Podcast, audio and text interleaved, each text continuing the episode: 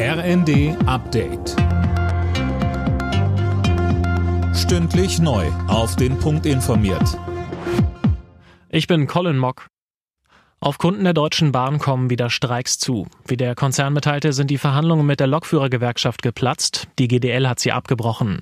Der Grund, auf die von der Gewerkschaft geforderte 35-Stunden-Woche konnten sich GDL-Chef Weselski und DB-Personalvorstand Seiler nicht einigen.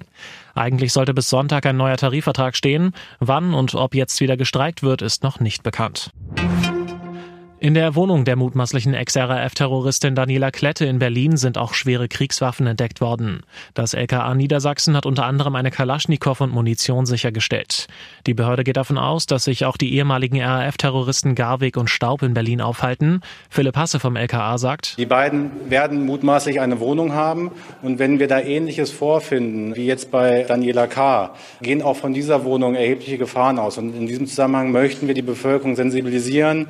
Schauen Sie sich die Lichtbilder dieser beiden Personen, Staub und Garwig, an. Wir sind froh über jegliche Hinweise, die uns erreichen, die zum Ergreifen dieser beiden Personen führen.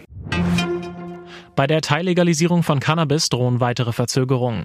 Mehrere Bundesländer wollen den Start um ein halbes Jahr verschieben. NRW und Niedersachsen etwa begründen das mit den Auswirkungen auf die Justiz, berichtet das Portal Table Media.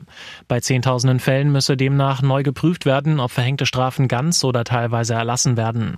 Das Cannabisgesetz soll eigentlich am 1. April in Kraft treten.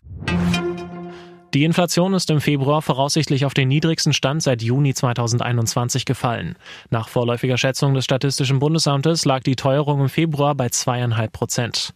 Besonders bei Lebensmitteln hat sich der Preisanstieg deutlich abgeschwächt. Alle Nachrichten auf rnd.de